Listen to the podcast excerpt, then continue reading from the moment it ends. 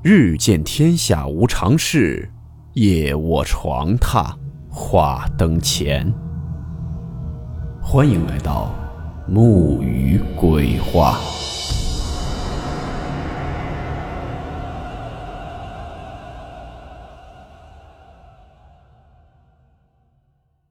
大家好，我是木鱼。今天所讲的故事是发生在一九八五年香港的一起。诡异未解悬案，事件名称：吊柜藏尸。温馨提示：本故事含有未经证实的内容和边缘化知识，部分内容超出普遍认知。如感到太过冲击自己的主观认知，请大家当做故事，理性收听。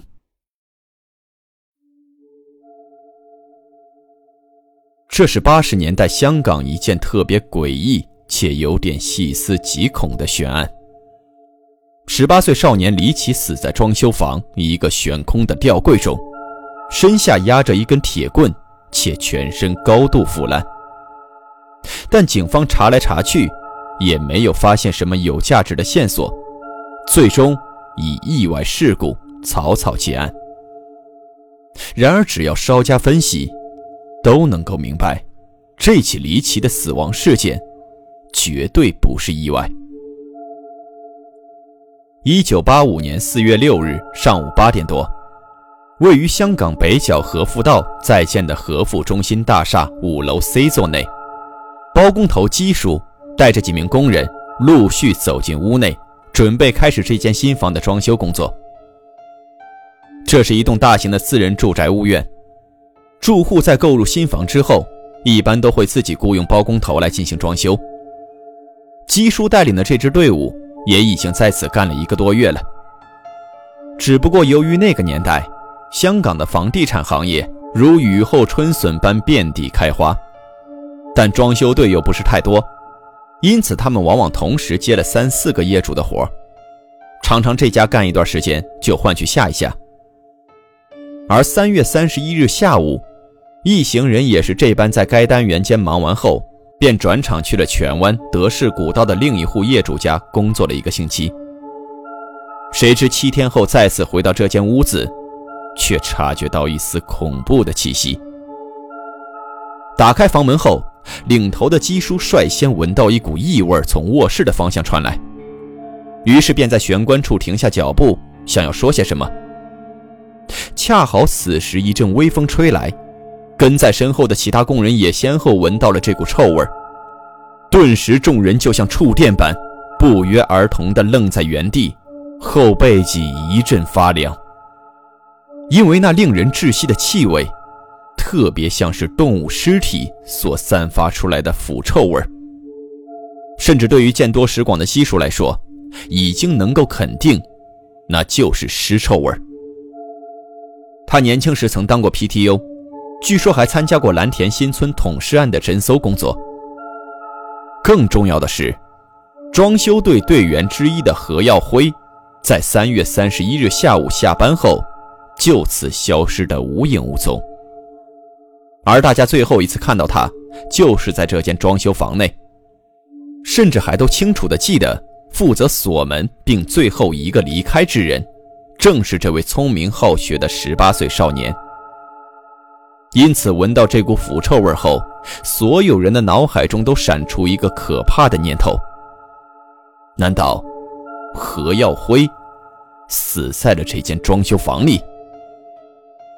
当然，最令他们头皮发麻的是，四月二号发现何耀辉失踪后，何家人便报了警。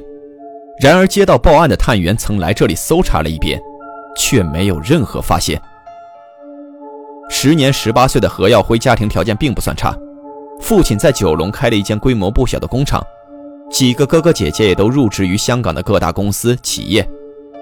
只不过何耀辉不太爱读书，早早就辍学了，还扬言不依赖父母，自己也能闯出一番天地。所以十六岁开始，他就跟着包工头基叔从事新房装修工作。而且他人聪明好学，嘴还甜。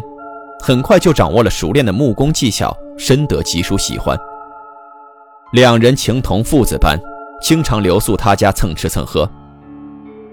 三月三十一日下午五点，由于供货商材料没能及时送来，一行人干完活后就准备提前下班，并决定第二天开始转场去荃湾德士古道的另一位客户新房干活。因此，工头基叔便在临走前叮嘱最信任的何耀辉留下来收拾完东西后再回去吃饭，自己则先去了大角嘴道一位开茶馆的朋友店里商量事情。一般情况，如果第二天要出工的话，何耀辉都会在基叔家吃完晚饭并留宿过夜。可当天晚上七点回到住所后，基叔左等右等也没等到何耀辉回来。难道何耀辉是误以为自己会在朋友家吃饭，没那么快回去，所以收拾好东西后便回了位于九龙的父母家？可惜那个年代没有手机，想到何耀辉之前也偶尔会回自己家吃饭过夜，因此基叔并未太放在心上。简单吃过饭后，便早早的睡下了。然而四月一号开工后，何耀辉还是没有出现。越发觉得情况不对的基叔，便在中午收工后赶到何耀辉父母家找人。谁知何家人却告诉他，说何耀辉并没有回来过。难道这小子又去赌博了？要知道何耀辉的月薪达到两千多港币，而在那个年代，两千多港币绝对算是高薪了。因此，小小年纪的他，无聊的时候便会去各大赌场玩两把。甚至也曾有过几次夜不归宿的情况。于是何家亲友和装修队的几位工人在傍晚下班后，便开始在各大赌场四下寻找。岂料一整晚忙碌下来，两边的人马都未见到何耀辉的踪影。哪怕找到何耀辉的同学朋友家询问过后，所有人也都表示从未见过他。不得已，何家人只能在四月二日上午选择了报警。接到报警后，警方首先询问了何耀辉最后出现的地点，得知就是和富大厦五楼 C 座后，探员们便带着装修队工人林某和龚某来到这里，仔细的搜寻过一番，但并没有发现什么可疑之处，甚至也没有看到过打斗的痕迹或闻到任何异味。所以，为什么几天之后，会从警方曾搜查过的装修房里传出腐臭味呢？一行五人站在玄关处踌躇不前，直到一分钟后，基叔终于鼓起勇气带头走了进去。而循着臭味，众人小心翼翼地来到主卧室旁的儿童房内。不过巡视一圈下来，大家并未在脏乱的房间内看到尸体。谁知就在他们转身准备去往隔壁的主卧看看时，突然又是一阵微风吹来。也正是借着这股邪风，几人终于将目光锁定在气窗旁的一个吊柜上。显然，恶臭味就是从吊柜中散发出来的。稍作调整后，基叔屏住呼吸，忐忑地走了上去，心一横，用力推了一把吊柜的推拉门。然而，柜门好像被什么东西给卡住了，无论如何都打不开。甚至另外几个工人见状也走过来想要帮忙，但忙活了一阵，却始终纹丝不动。没办法，他们只能捏着鼻子，试图从狭小的门缝处往柜子里看。而透过这条门缝，众人果然看见失踪的何耀辉就在里面。被吓得魂飞魄散的装修队一窝蜂跑出了单元间，随后又慌不择路地下楼报了警。十几分钟后，北角警方便赶到了案发现场。然而，探员们望着这个吊柜是丈二的和尚摸不着头脑，因为该吊柜虽然长一点八米，但内部宽却不到五十厘米，高也只有六十厘米左右，而且它是吊在天花板上的，柜底距地面有近两米高，需要踩着东西才能够着柜门。可根据报案的几人反映。当时底下只有一些不太结实的装修垃圾，所以何耀辉是如何上去，又如何反锁的呢？当然，最关键的是警方也无法打开柜门，因此只能通知消防队将整个柜子给拆下来，带回警局再撬开。中午十一点左右，警消人员终于撬开了吊柜的推拉门，发现何耀辉的尸体已经高度腐烂，并压在一只铁棒上，而铁棒的另一头卡住了推拉门沟槽，所以从外面根本无法推开柜门。一天以后，法医的尸检结果出来了，何耀辉死亡时间应该就是失踪当天，身体完好无外伤。体内没有检测出酒精或者安眠药等成分，也未找到被人捆绑的痕迹，直接死因是窒息。所以初步判断，这并不是谋杀，而是一起意外。随后，警方也以意外事故试图敷衍了事，因为他们认为何耀辉是想进吊柜去睡觉，不小心铁棍把门给卡住了，又无法转身，最终窒息而死。刚开始其实是被列为凶杀案的，后来说没有外伤，又找不到嫌疑人，才认定为意外。然而这一调查结果一经公布，立即引起了何家人与姬叔的强烈不满。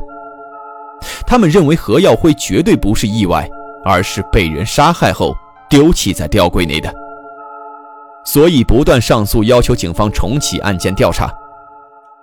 一九八五年六月，迫于压力。警方终于对案件展开了调查，但几个月下来，他们并没有找到任何可疑人员。随后案子就不了了之了。至今三十七年过去了，这宗诡异死亡案件也没有任何解释。不过可以肯定的是，这绝对不是意外。何家人和香港网友、各大报纸提出的几点质疑。我来总结一下：一，前面我已经说了，四月二号警方就来这间房子搜查过，同行的还有两位装修队工人，可是他们并没有发现任何疑点。起初大家还认为是警方当时疏忽大意，没有注意吊柜，但后来那两位同行的工人称，当时柜子里绝对没有人，因为那个时候柜子刚上完油漆，需要打开来通风。并且他们四月二日进屋检查的时候，柜门也是半开着的。可尸检结果认定何耀辉死亡时间就是失踪当天，而四月二号都已经过去快三天了。也就是说，如果是他自己爬进去意外死亡的话，一定是在四月二号以后。所以怎么死亡时间会相差那么多天？第二，前面说了。吊柜距离地面有近两米高，需要垫着凳子才能够着。虽然房间里有不少的建筑材料可以垫脚，可他们发现尸体时，吊柜下面只有一个高二十多厘米的建筑废料。如果何耀辉踩着这堆东西上去的话，的确勉强够得到，但要爬上去就太困难了。毕竟墙壁上没有其他着力点，无法蹬踏，只能靠着臂力上去。第三，柜子真的是非常狭小，五十乘六十，你想想看能有多大的空间？人正好躺进去都不能翻身，甚至膝盖都无法抬起来。而何耀辉虽然只有十八岁，但身高达到了一米七三，体重一百四十斤左右，怎么可能有人会想爬上去睡觉或者玩呢？另外，主卧室是最早装修的房间。地板上还铺有很多未拆封的干净建筑材料，要睡的话，睡那儿不好吗？第四，第一条疑点处说了，那个柜子是刚上好油漆，还需要通风的。而巧的是，何耀辉就是装修队里负责刷油漆的。你觉得他会傻到跑到自己刚刷完油漆的柜子里去睡觉？何况出事那几天，香港当地的平均气温超过二十五度。比较闷热，就算他爬上去睡觉或者玩，需要关着门吗？第五，何耀辉带着一根铁棍进去是干什么的？为了防身吗？是不是预感到了什么威胁呢？其实就在案发当晚十二点左右，六楼一户正在赶工的装修工人刘某表示，曾听到楼下传出一阵清晰的嘈杂声，就像是有人在翻动什么东西。而他知道此时楼下并没有人在装修，于是便特意从窗户边探出头，并用手电照了一下，但马上声音就消失了。第六，另有香港网友称，四月二号晚上下班时，大楼某间屋子的几位装修工看到三个陌生人抬着蛇皮袋一样的物品进入了电梯，而他们看这三人衣着光鲜，绝不是装修工，但也不会是大厦住户。当时入住率很低，警方曾给几人看过住户照片。可能你会问，如果是他杀的话，铁棍是如何从里面挡住推拉门的？其实这并不难。当年香港有一档节目就做过实验，先将铁棍一头放在沟槽上，并让铁棍倾斜，然后尸体放在上面正常动作关门，随着推拉门的推动以及尸体的重量下压。铁棍就会滑到人们所看到的位置上。换句话说，那是很容易就制造的密室假象。至于如果是他杀，凶手究竟是谁，或者说杀人的动机是什么，则众说纷纭。有认为是装修队其他员工嫉妒何耀辉受宠，从而合伙将其谋杀的；有认为是他欠下赌债，被社团分子逼死的。有认为是因为偷窃装修材料而被其他装修队胁迫的，甚至有猜测，就是何耀辉身边的某个亲人所为的。而案发过后的各种灵异事件，也开始在和富大厦传出。有人声称看见过一个神似何耀辉的少年在五楼徘徊，有大厦住户说听到夜晚大楼里传出凄厉的抽泣声，更有甚者表示。曾听到某个男人在单元间内哭喊着：“放我出去，放我出去。”另外，再提一个吊诡的巧合：一年以后的一九八六年六月十五日，九龙旺角广华街又发生了一起衣柜藏尸案。四十一岁男子刘正贤被发现死在自己的单身公寓的衣柜内，其头部有伤，血液已经凝固。且房门被反锁，不过邻居却没有在案发时间段听到任何打斗声。至今案件未被侦破，死亡缘由也不得而知。那这跟何耀辉的死有什么关系呢？你们知道这位刘姓男子是谁吗？他就是前面提到六楼的那位装修工刘某，而何耀辉失踪的那天晚上。正是他打着手电筒往五楼房间照了一下，他死亡时已经无业，所以真的只是巧合吗？会不会是刘正贤当天看到了什么不该看的事情而被灭口了呢？又或者，是某种灵异现象？具体我也不清楚。当然，如果你非要说这件案子是个意外，也不是没有可能。甚至我会想起台湾省基隆市的那起冰柜藏尸案，毕竟警方给出的解释也说是自杀。不过该案的死者罗某有吸毒史，并且有精神疾病，警方认为他是出现了幻觉，自己关在里面后睡着了才窒息的。其实那件案子也有一点争议，至少我认为他杀的概率非常高，所以有可能何耀辉也出现了幻觉，以为有人要追杀他。才不遗余力地爬上去躲藏。除了这个可能性以外，我是真想不出一个正常人为什么会费那么大劲爬到自己刚刷好漆的吊柜里去睡觉。可惜我也不知道他有没有精神疾病。前面说了尸检显示没有毒品和酒精成分，所以只能是精神方面出了问题。警方并没有公布，也没看到哪个新闻或者网友提到过，我们也只是随便猜猜而已。所以你们觉得这起案件是意外吗？